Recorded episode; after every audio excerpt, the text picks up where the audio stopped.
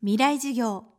この番組はエンパワードバイイノベーション NEC 暮らしをもっと楽しく快適に川口義賢がお送りします。未来授業月曜日チャプター未来授業。月曜日から木曜日のこの時間ラジオを教壇にして開かれる未来のための公開授業です。9月20日からの1週間は動物愛護週間ですそこで今週の講師は動物愛護団体ランコントレミグノンの代表友森良子さん。友森さんは動物病院やペット関連の仕事に長年携わる中で動物たちの殺処分の現状に心を痛めてきました。そこで2007年ランコントレミグノンの活動をスタート。東京都の動物愛護相談センターから犬や猫を受け入れ新しい家族との出会いの場を提供しています。未来授業1時間目。ペットは究極の弱者。私は2002年に動物病院の勤務を辞めてあの自分でペットサロンミグノンというお店を出したんですけれどもで開業して5年ぐらいで開業の時の借金を全部返し終わったんですね。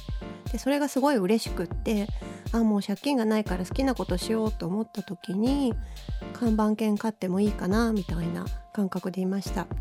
で看板犬を迎えるにあたってあそうだあの行政で処分されてる子がいるからそこからもらってこようかなとか逆にもらわなくても欲しい人がいたらその子を譲渡してまた次の子を迎えるっていう風にすれば自分で1頭を飼うよりも多くの命を助けられるかなと思ってそれで、えー、2007年ですねあの動物愛護団体のランコントレミグノンを始めました。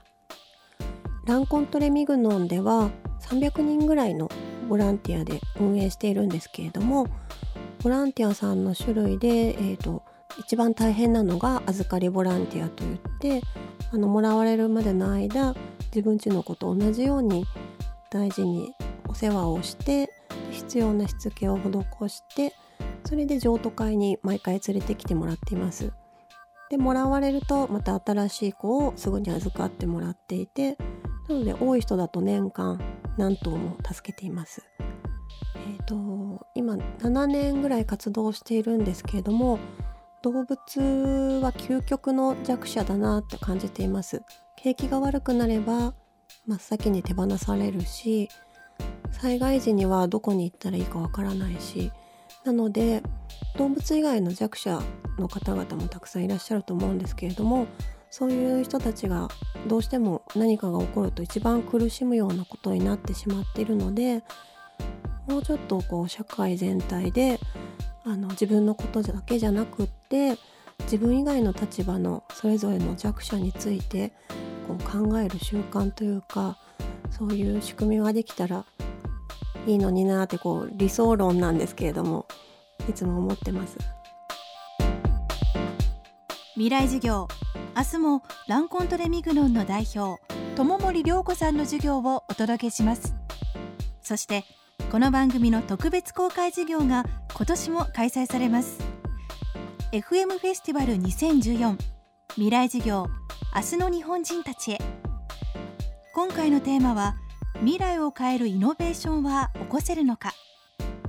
教壇に立つのは10月10日が漫画家山崎まり10月17日が日本画家千住博建築家伊藤豊夫。この特別公開授業に大学生200名をご招待します。講義に参加したい。先生と討論したいという大学生の皆さん。今すぐご応募ください。詳しくは東京 FM のトップページにある FM フェスティバル未来授業の特設サイトをチェック。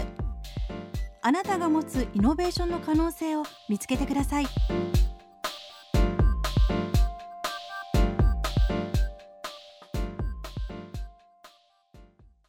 ほらもう落ち込まない。プレゼンに落ちたくらいで。次もあるって。ただね頑張りは大事。NEC のビジネス情報サイト「ウィズダムはチェックしてる？トップが語る成功秘話からプレゼン力診断まで。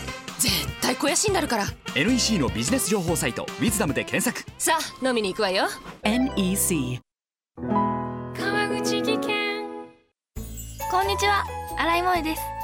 地球にも人にも優しい OK 網戸で気持ちのいい夏を送りましょう。萌えは網戸でエコライフ。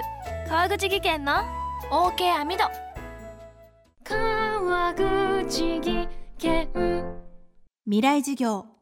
この番組はエンパワードバイイノベーション NEC 暮らしをもっと楽しく快適に。川口義賢がお送りしました。